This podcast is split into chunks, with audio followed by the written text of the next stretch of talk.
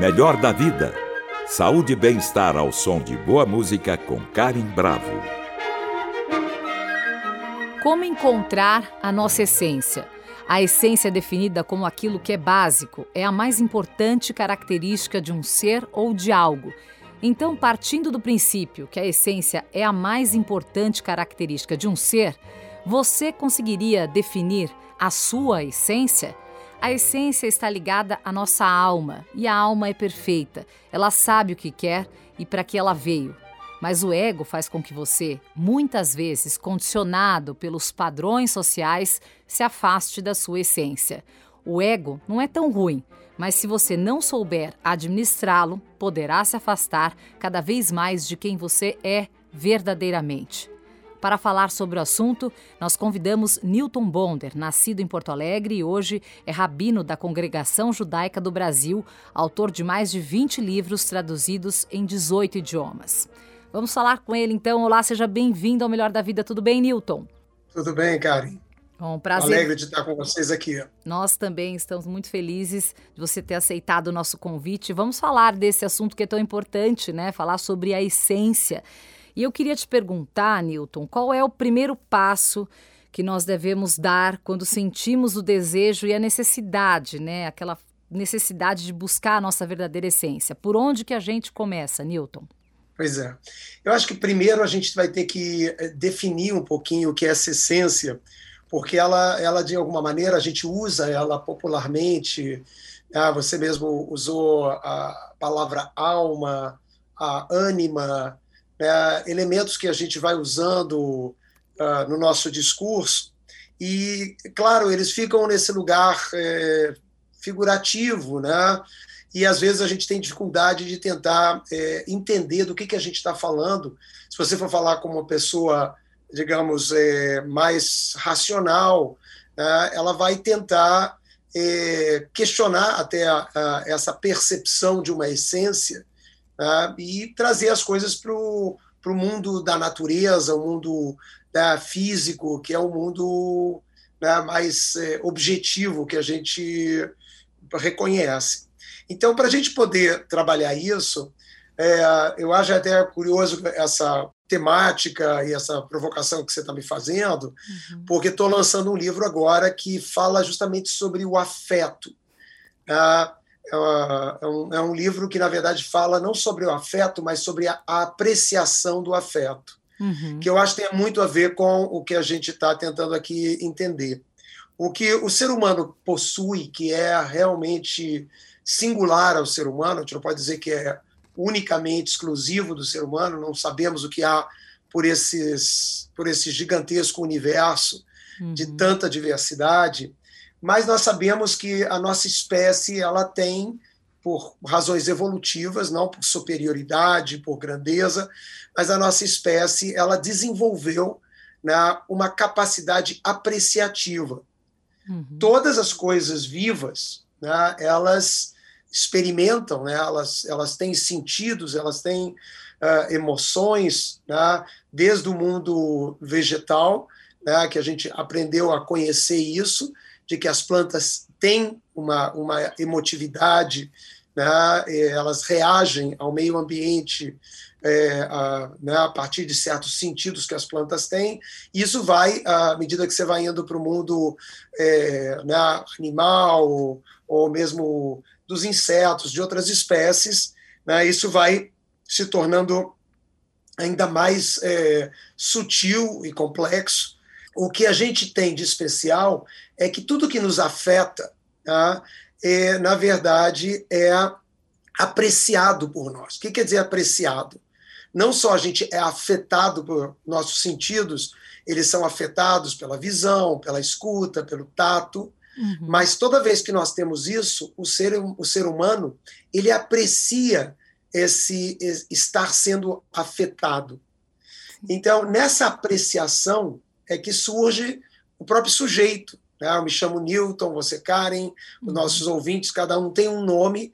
Né? Nós criamos essa necessidade de gerar um nome para todos nós. Uhum. Né? Você vê que o mundo animal, né? talvez existam formas de identificação, mas a ideia de um nome, de uma individualidade, Isso é próprio da nossa experiência humana que aprecia os afetos que nos impactam. Sim. Então, para começar, eu diria que isso, que esses, essa tal essência que nós percebemos, percebemos em nós mesmos, que nós chamamos até de alma, quando uma pessoa querida nossa parte desse mundo, né, para nós há uma essência dessa pessoa que não se dissipa, né, não é deletada da realidade, e uh, nós tentamos trabalhar isso pelo luto, pelas várias formas que o ser humano tem de lidar com, com essa perda, mas Sim. ali há uma percepção de essência, de que o tempo todo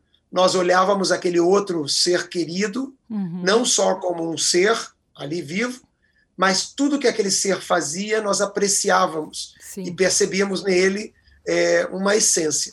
E... Então, eu acho que é, começaria mais ou menos te dizendo isso, Sim. que vem da nossa apreciação a capacidade da gente reconhecer essências. E Newton, nessa busca pela essência, né, a gente começou aí falando da apreciação, qual a importância também de se conhecer, de buscar o autoconhecimento? Será que todo mundo se conhece ou acha que se conhece, Newton? Não, a gente se conhece muito pouco. Eu acho que deveria ser até matéria eh, das escolas na, o autoconhecimento. Uhum. É, é, ficou muito misturado, eu acho, até eu que sou escritor e trabalho muito essas questões, uh, né, normalmente são tratadas como espiritualidade, mas elas têm a ver muito com essa palavra essência, uma tentativa de depurar da vida não só as coisas objetivas que pertencem ao mundo das ciências, mas também eh, designar importância dessas essências na vida do ser humano.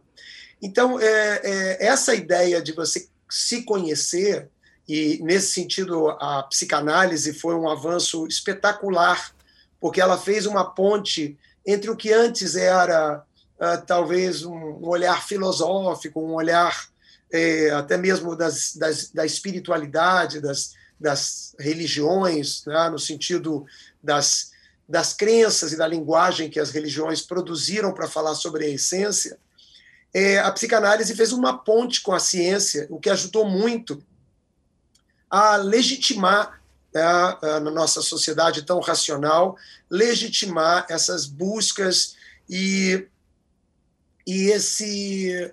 É, né, eu acho que o ser humano precisa desses espaços. Né? Quem lá atrás, muitas vezes, por conta da racionalidade, imaginou que a religião e que essa dimensão espiritual se esgotaria pela racionalidade, se equivocou, porque as pessoas percebem essas dimensões sutis da vida, uhum. querem falar sobre elas, querem expressá-las, querem, é, de alguma maneira, uh, né, é, compartilhar com outras pessoas sobre isso. Então, é muito presente na nossa sociedade essa questão da, da, da busca da essência, da conversa sobre essência, tal como nós estamos fazendo agora. Mas é, é, eu acho que prejudicou um pouco esse, esse processo o fato de que a gente traça, às vezes, é, linhas muito, muito definidas entre essa busca e, e, a nossa compreensão hoje mais racional, mais científica. Que às vezes é então, preciso, então, exemplo, só para a gente não perder esse gancho, às vezes é preciso quebrar essas linhas. A gente precisa quebrar essas linhas. Por exemplo, a gente tem que se autoconhecer, o que é muito diferente do que se transformou popularmente numa literatura que é a autoajuda. Né?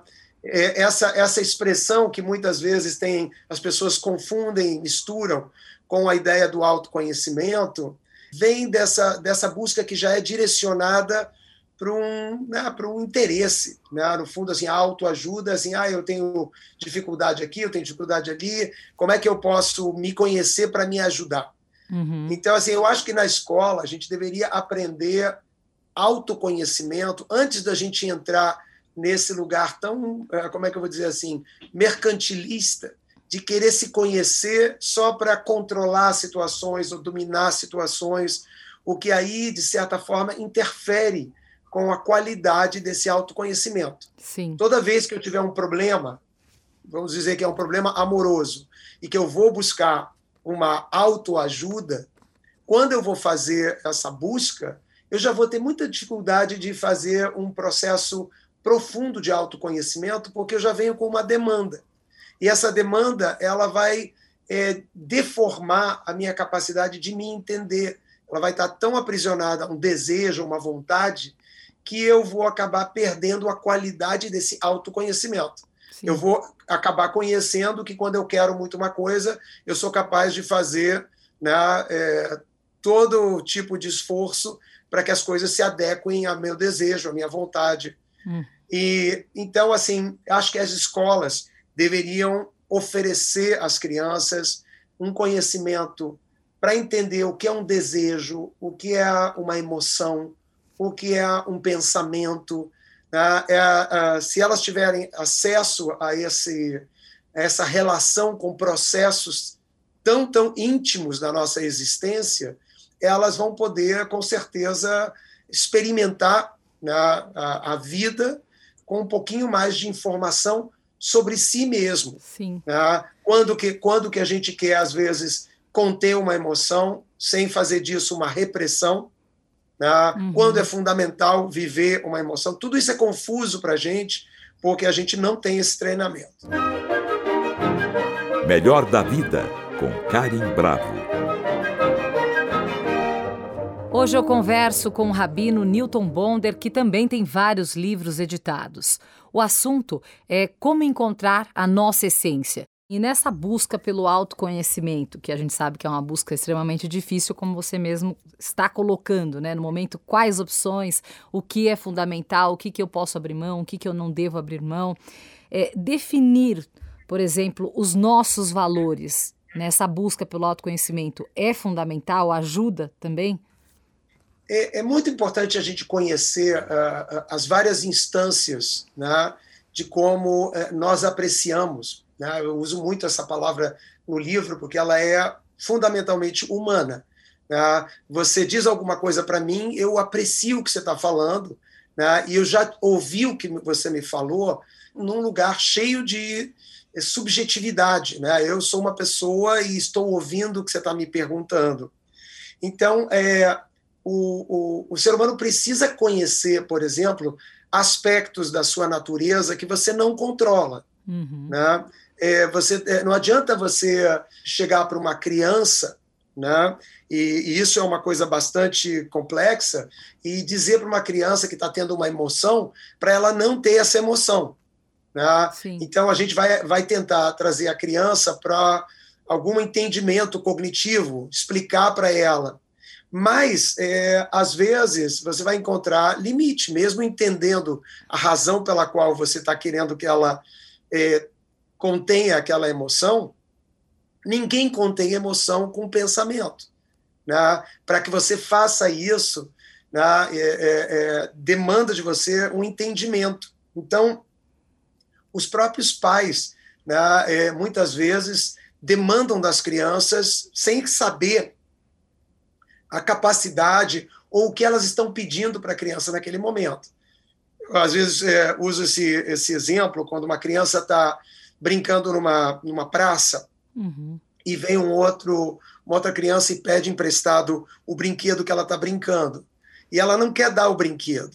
Ela uhum. tem uma emoção ali de posse, de, de, de, de gostar daquele brinquedo que ela não está querendo dividir.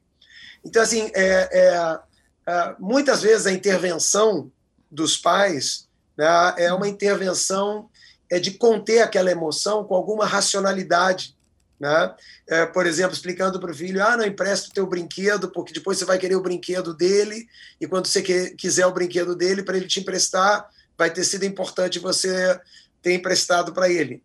Uhum. Em que você, na verdade, está é, tá dando uma explicação que não está ajudando a criança a sair daquela emoção de posse. Você só está dando uma dimensão de interesse né? Uhum. e fazendo ela entender: ah, ok, vou fazer esse sacrifício agora porque depois eu vou me dar bem.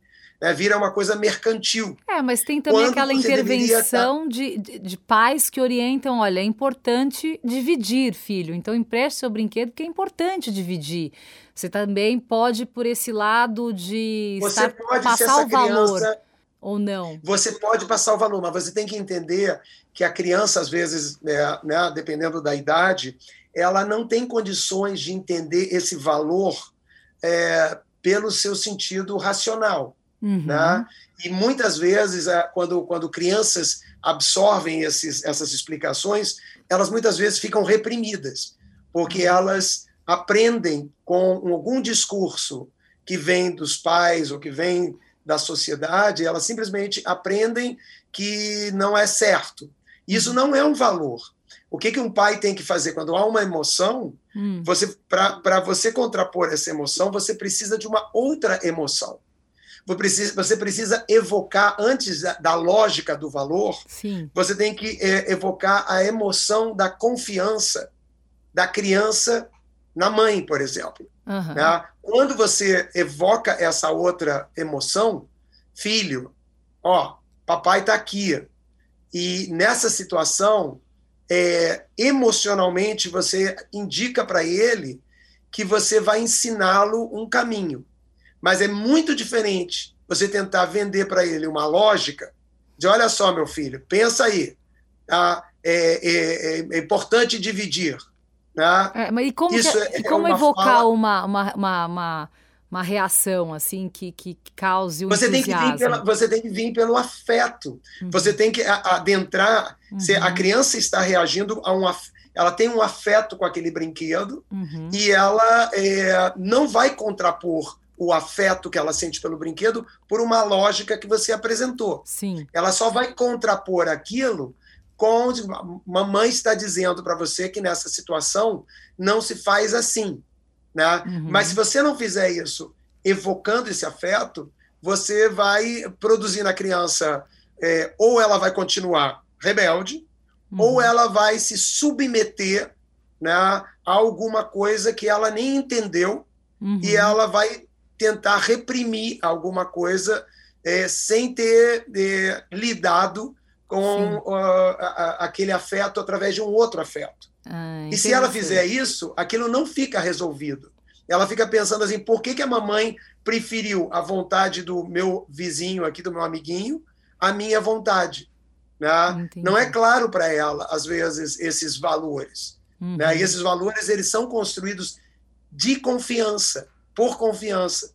Porque se você não vier por via das emoções, dos afetos, você não chega nesse lugar com qualidade. Você vai usar o que normalmente usam as pessoas é a autoridade, é impor a criança. Ah, é o que você vai fazer, e você faz isso pela via, digamos assim, da autoridade. Quando você fizer isso, Sim. você não vai ter realmente formado aquela criança. Ela é vai ter se comportar.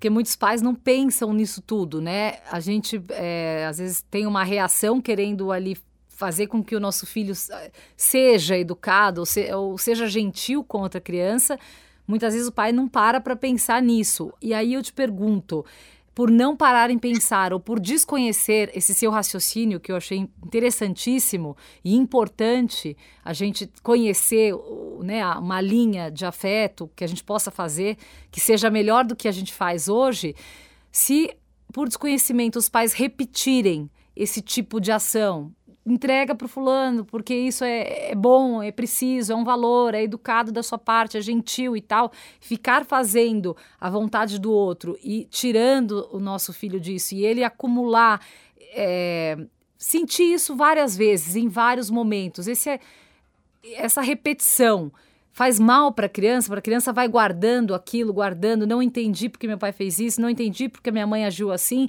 e aí chega um determinado momento que isso interfere até, inclusive, na personalidade dele e, e, e gera um rancor, alguma coisa assim? Sim, se a atitude dos pais for grosseira, né, a gente sabe que isso pode se desenvolver nesse caminho que leva a gente depois a buscar todo tipo de, de uh, terapia, de formas de tentar é, aliviar certas violências que são totalmente invisíveis aos pais, uhum. mas que a gente foi né, sofreu, que foram impostas a nós uh, nessas relações, exatamente por falta de conhecimento sobre o ser humano. Tá? E, e, você colocar muitas vezes seu filho diante de uma situação que ele não tem como fazer, ele não tem como controlar pelo pensamento a emoção dele. Uhum. Né? Então, é, esse desconhecimento ele pode gerar essas situações mais graves, em que isso se transforma num problema na vida da pessoa, em situações mais mais graves, repressões que levam até a, né, a, a digamos assim, a patologias psicológicas graves, né? Uhum.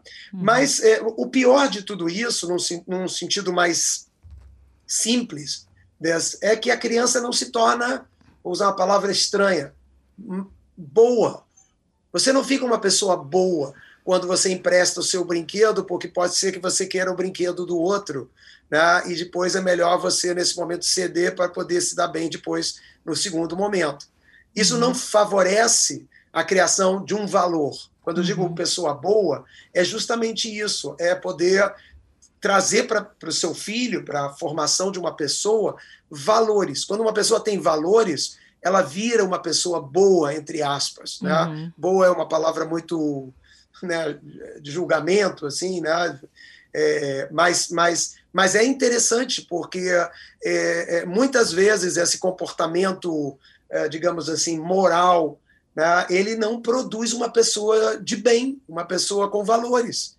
Produz uhum. uma pessoa reprimida, que, que faz, que se ninguém está olhando, ela se comporta de uma determinada maneira, mas no seu íntimo, uhum. a violência, há uma série de, de situações que ela não conseguiu, é, de alguma forma, elaborar. Sim. Então, é, é, é, é isso que a gente tem que perceber. Você vê, por exemplo, nas cidades de interior, onde a presença, muitas vezes, da, desse aspecto mais racional, dessa tentativa assim de, de lidar com as coisas pelo entendimento, que é muito da civilização humana, quando as pessoas estão ali num lugar mais de interior e tudo, tudo vai pelo afeto. Então, assim, é, você consegue é, é, produzir nossos poetas, nossos cantores, você vai ver, muitas vezes nas músicas, estão trazendo aquele lugar singelo da mãe, né, do vizinho, da, dos afetos que estavam ali e que não estavam o tempo todo é, é, exigindo uma conduta que é guiada por uma compreensão intelectual de como você deve se comportar. Sim. Né? Porque vem pela via do afeto, o tempo todo pela via do afeto, as pessoas vão trabalhando aquilo e elas vão ficando boas. Né? Boa no sentido de com valores, elas não ficam ali é, crescem para virar uma pessoa que está afim de se dar bem em cima dos outros, de explorar uhum. os outros. É, todos os problemas que a gente tem do mundo é por falta de. A gente diz que é educação, mas não é só educação no sentido de aprender português, matemática. É a educação é o afeto, uhum. é a capacidade do afeto e introduzindo o ser humano a nova a relações de, de convívio, etc. E não porque a regra diz, então, aquela, aquelas condições morais que a gente tinha, que eram próprias né, do, né, do, do ali daquele purismo que vinha muitas vezes das, das igrejas, que vinha da, da, da, religião e que tinha um código moral severo, fazia esse estrago, justamente, ainda faz esse estrago com as pessoas e não produz pessoas boas. Né? Tanto que às vezes você tem histórias horrorosas de sacerdotes que são os, muitas vezes os, os promotores de muitos desses valores, mas eles não conseguiram, por razão é, talvez até dessa repressão, é, desse, dessa falta de autoconhecimento, uhum. é, de se tornarem pessoas boas. Melhor da Vida, com Karim Bravo. O assunto de hoje é a essência da vida e pelo Zoom eu converso com o rabino Newton Bonder. Agora, Newton, voltando um, um pouquinho também para um ponto que eu acho importante, é a comparação, né? Que é inevitável hoje nessa superexposição na internet, nas redes sociais. Ela dificulta esse caminho pela busca da nossa essência? Eu te pergunto isso porque eu acredito que muitas pessoas hoje em dia ficam tentando fazer o que os outros estão fazendo, copiar modelos e padrões, ideais, estilos, enfim. Descobrem é, que as outras coisas, que aquilo no fim das contas, elas descobrem que aquilo não é o mundo delas, não as representa. Então aí eu te pergunto, a comparação destrói a nossa essência? Eu acho que é, sim, ela, se você. Né, a, a qualidade da essência é alguma coisa que você aprecia no sentido pessoal. Apreciação é algo que você realiza, é o seu espaço autônomo para poder enxergar alguma coisa e, com liberdade, né, apreciar aquilo que está te afetando.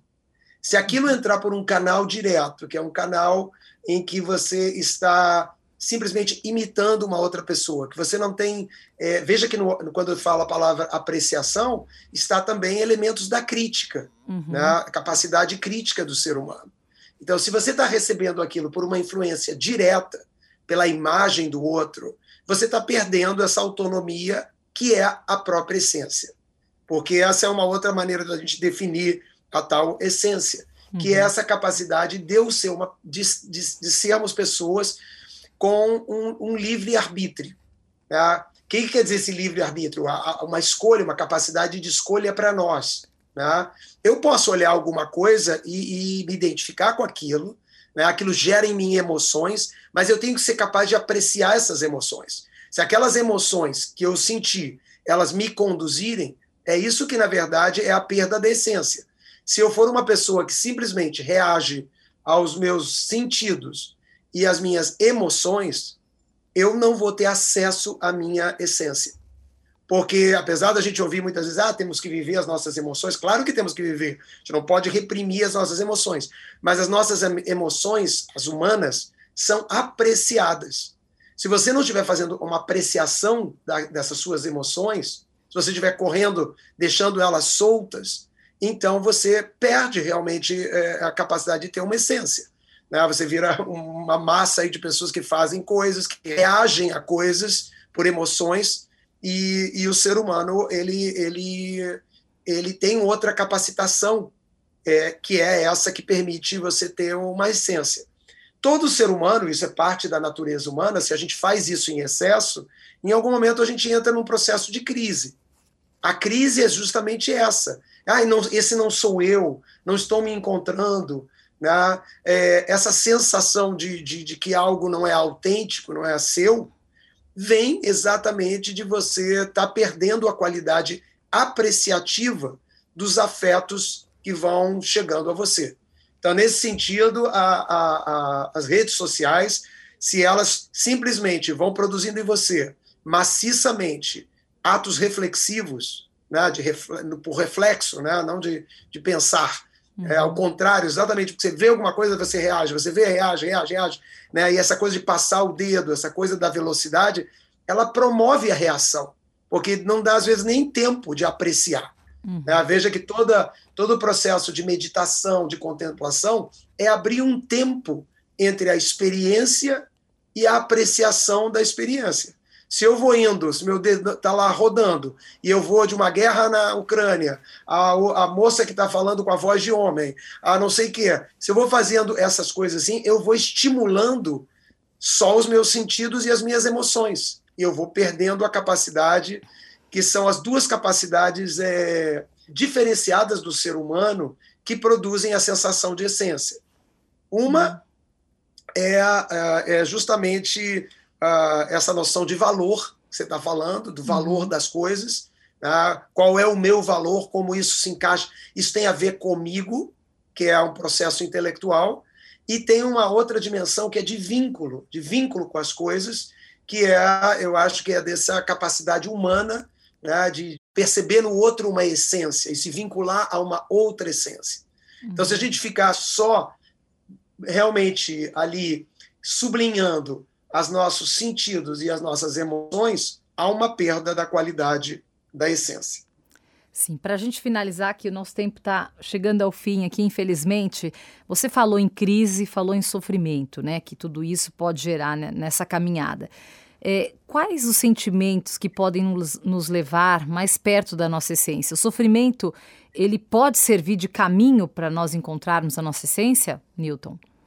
O sofrimento, quando ele é uma apreciação, de novo, vou usar essa palavra, é, ele pode, pode nos ajudar. O sofrimento é, de per si, ficar sofrendo, ninguém precisa disso, e isso não é uma maneira de você fazer uma pessoa é, né, crescer humanamente, se tornar uma pessoa com, com mais valores. Pessoas que são expostas a sofrimentos da vida, né? quando elas refletem sobre isso, quando elas apreciam o que vai acontecendo com elas pela vida, elas se tornam pessoas mais profundas, pessoas mais vinculadas ao humano. Isso, isso é verdadeiro. Uhum. Então, assim, o que eu acho que é, deveria ser uh, um trabalho de todos nós né, é, é, é justamente conhecer essas categorias nossas, que são, algumas delas são fundamentais. O, o desejo é um atendimento aos sentidos. Né? Se eu ver uma coisa gostosa, um, um bolo, né? uma torta, alguma coisa, eu vou ter um desejo que vem do meu sentido. Né? Visuais, né? auditivos, todos eles vão produzir desejos uh, no nosso corpo. Uhum. Né? Uh, uh, as emoções, né? o próprio nome diz, né? é, é uma moção, é um movimento. Você viu uma coisa que te, ale, te alegrou ali, você, né? você é, é, impactado por aquilo.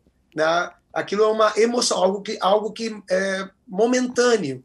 Né? Então, assim, é, é, o ser humano ele tem que fazer um, uma construção. Né? Nós temos que fazer isso desde criança, mas mesmo como adultos, a gente tem que fazer constantemente uma gestão para a gente está assim presente é essa tal essência que a gente que a gente tem né? Uhum. E todas essas experiências que a gente tem, a gente vai ter que conhecer. Por isso que é, eu acho que essa essa compreensão do que é o que é um, um, desejo, o que é uma percepção, quando eu tenho uma percepção das coisas, né? o que é uma motivação, né? que são é, muitas vezes é, são motivações racionais são motivações por prazeres, né?